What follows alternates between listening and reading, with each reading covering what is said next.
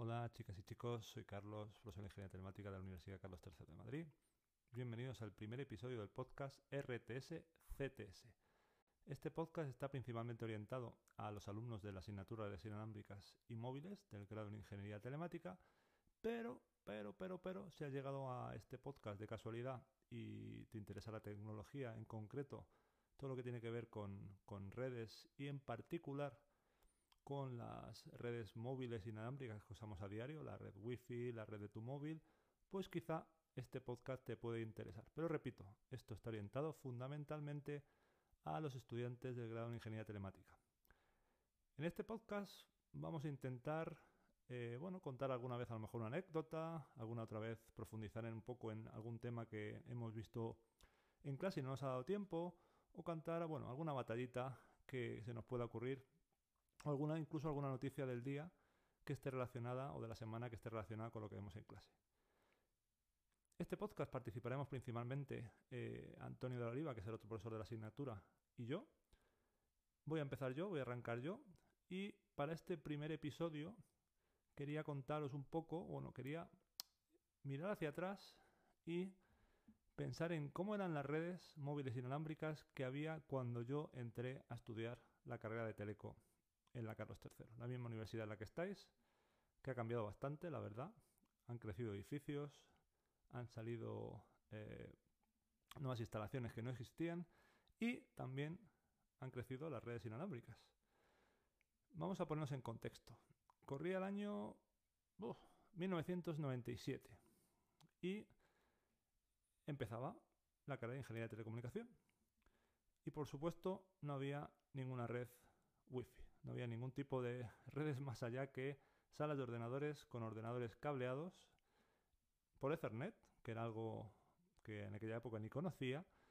Y claro, en casa que tenía, pues en casa tenía un ordenador conectado por un modem telefónico, que probablemente algunos sabéis lo que es, lo habéis oído, lo habéis visto en, en una película, pero bueno, ya han pasado muchos años. Los primeros años de carrera pasaron así, pero allá por, creo que era cuarto, quinto de carrera, al menos, empecé a oír eso de las redes Wi-Fi. E incluso estaba participando en haciendo mi trabajo, bueno, ahora se llaman trabajo fin de grado, pero en aquella época se llaman proyectos fin de carrera. Pues yo estaba haciendo el proyecto fin de carrera justo en tecnología que tenía que ver con movilidad, en un proyecto que tenía o que trataba de optimizar cómo con un ordenador conectado a, una red Wi-Fi, podíamos ir moviéndonos entre puntos de conexión a la red Wi-Fi, puntos de acceso, esto lo veréis con Antonio en mucho más detalle, y cómo hacer que eso fuera óptimo en cuanto a rendimiento. Hoy en día diréis, bueno, si eso ya es más o menos óptimo, yo puedo ir con mi móvil, me, voy moviendo por el campus conectado a la red de Durham y en general todo funciona bastante, bastante bien.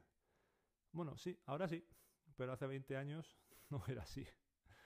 De hecho, por poneros en contexto, imaginaros el tipo de cosas que teníamos que hacer en aquella época. Estábamos investigando en cómo conseguir que cuando nos movíamos de un punto de acceso a otro, algo que, que bueno, que vosotros a lo mejor os es transparente, estáis moviendo por el campus, no os dais cuenta, pero obviamente vuestros dispositivos cambian de punto de conexión, no tenemos un punto de acceso wifi que tenga cobertura de todo el campus, pero podéis pensar igual en cualquier otro entorno. Pues eh, en aquella época un, dispositivo móvil con, con wifi, estamos hablando de portátiles, por supuesto, teléfonos, eso, eso llegaría mucho más tarde, podía llegar a tardar del orden de 1 a 5 segundos en completar esa operación. Era algo que claramente estaba muy poco optimizado.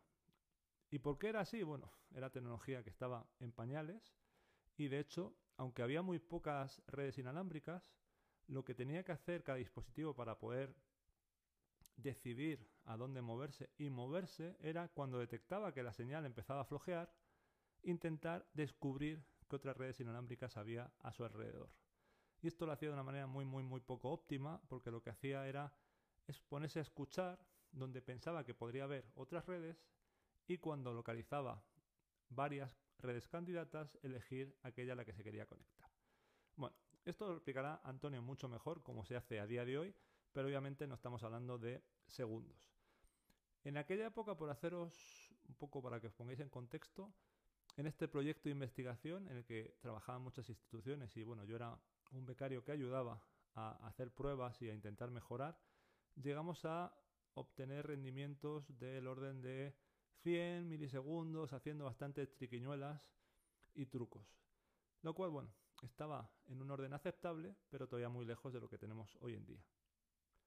Además, también trabajamos en intentar poder movernos entre redes IP, algo que también veremos en la asignatura. Cómo movernos de una red, por ejemplo, de una red Wi-Fi a una red celular.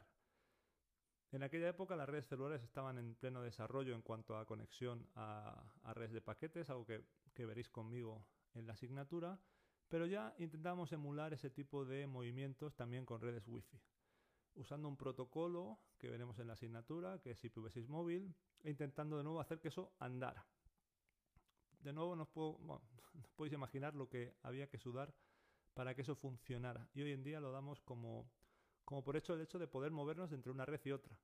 Veremos en la asignatura que no necesariamente se usa la solución que investigamos en aquellos eh, momentos, pero sí que podemos movernos con nuestro dispositivo, salimos del campus y nos conectamos a la red celular sin problemas y a lo mejor nos conectamos a una red de una cafetería y eso sigue funcionando.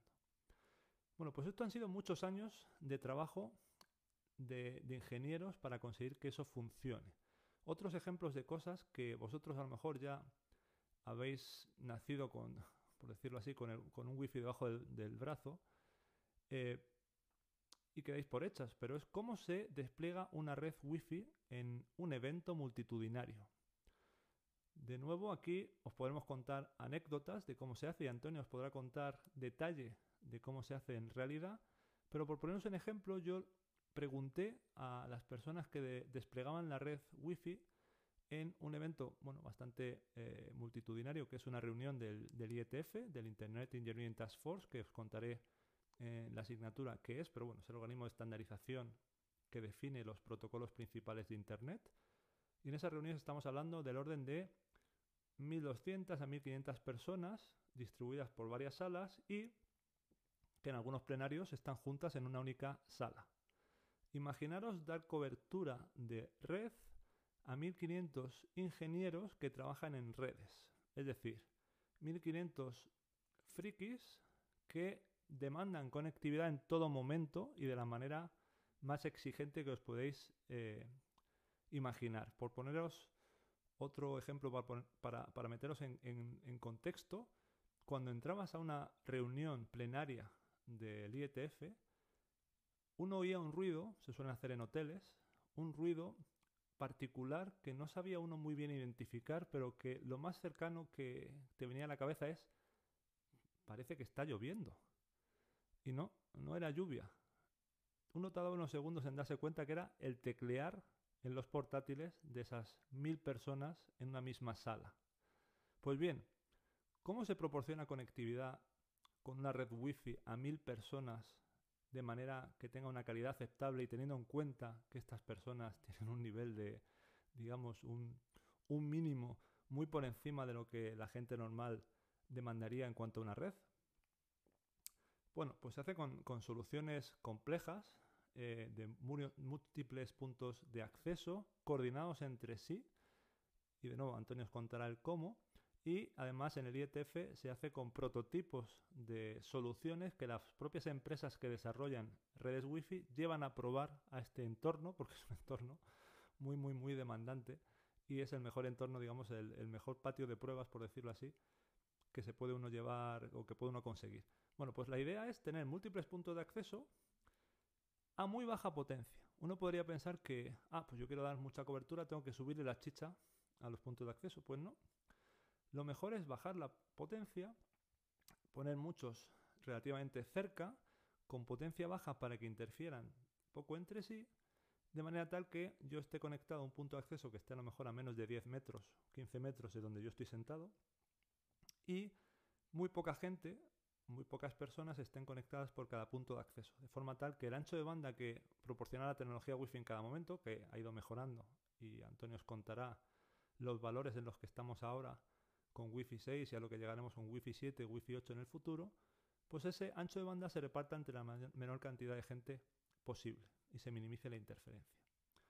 Además, con el tiempo, estos puntos de acceso pasaron a estar coordinados entre sí, de forma tal que además pudieran modificar su nivel de señal, su potencia e incluso mover dispositivos de un punto de acceso a otro de manera coordinada para maximizar el rendimiento global. Además de todo esto, que es una pura tecnología de acceso inalámbrica, pues eh, tenemos el tema de la movilidad, de qué hacemos si nos movemos de un sitio a otro. Bueno, pues eso también lo veremos en esta asignatura, en la segunda parte, en la que nos centraremos en el problema de la movilidad como tal y algunas de las soluciones que hay para resolverlo. En general miraremos, o en concreto miraremos la solución de IP móvil, para luego enganchar con la solución que utilizan las redes celulares que utilizamos todos y cada uno de nosotros a día de hoy y ver cómo, cómo, cómo lo hace, cómo lo hace la red, cómo sabe la red dónde estamos conectados y cómo hace la red para proporcionarnos conectividad a pesar de que nos movamos. Y bueno, con este, eh, con esta, digamos, un poco una batallita, poniéndose en contexto de lo que yo, Carlos, estudiante en aquella época de, Teleco, vio al llegar a la carrera, que era prácticamente nada, no había redes wifi. De hecho, recuerdo que las primeras dispositivos eh, wifi que yo vi en un portátil necesitaban de una, de una tarjeta bastante grande que se conectaba, nada de una tarjeta integrada, por supuesto, nada de una tarjeta por USB. Era algo bastante, bastante grande, bastante eh, complicado de configurar y por supuesto el, hecho de que hubiera conectividad wifi era, era, algo anecdótico, no es como ahora que, escaneas y siempre vas a ver la red wifi, incluso en el sitio más que uno menos espera, en aquella época no era así, y cómo empezamos a, a trabajar y a ver cómo esas redes wifi evolucionaron de manera muy rápida para dar todas las ventajas que tenemos hoy en día, que es una red fácil de desplegar en cualquier sitio, con un rendimiento bastante bueno, no como el de una red cableada por supuesto, pero bastante bueno, y como ya también mencionamos en clase, cada vez más eficientes energéticamente. Y que además nos permiten movernos con ciertos matices y dependiendo de la tecnología de una forma mejor o peor entre diferentes redes, redes de la misma tecnología o redes de diferente tecnología. Bueno, esto es un poco un resumen de lo que vimos el primer día de la introducción, además de bueno, daros ese, toque de, ver cómo yo lo he vivido, que es muy diferente a cómo lo habéis vivido vosotros, y que intentaremos plasmar en esta asignatura, esa evolución. Y con esto, bueno, os, espero en el próximo episodio, que creo que, será Antonio probablemente el que os cuente alguna cosilla, y espero que esto resulte interesante. Buena semana a todos, chicos y chicas, nos vemos por clase. Chao.